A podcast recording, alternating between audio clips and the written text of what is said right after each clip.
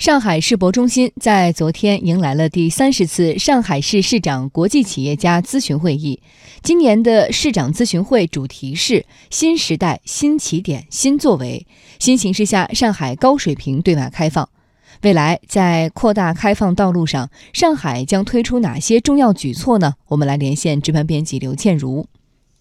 好的。按照计划，上海市在未来将在以下几个方面做出努力：一是加快推动更大力度的金融开放发展；二是加快构筑更高质量、更加开放的现代产业体系；三是加快建设开放共享、内外联动的高标准知识产权保护高地；四是加快打造更具国际影响力的进口促进新平台，这其中就包括即将举办的中国国际进口博览会。五是加快构建法治化、国际化、便利化的一流营商环境，继续减少行政审批环节、审批时间、审批材料等。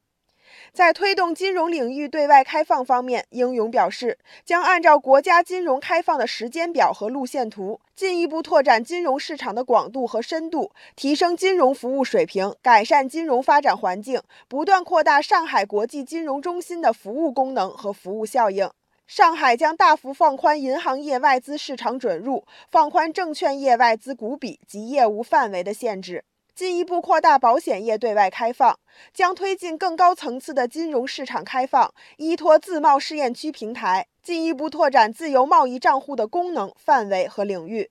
此外，上海将立足上海产业发展和多层次开放优势，推动投资性公司、培训机构、增值电信、工程设计、法律服务、人才中介、国际运输等领域开放，加快实施汽车、飞机、船舶等产业对外开放，顺应国际产业发展新趋势，发展高端绿色进口再制造和全球维修业务，引进更多的跨国公司地区总部和外资研发中心，实施更加严格的知识产权保护。制度积极参与知识产权全球治理，推动信用信息在全社会更为广泛的应用。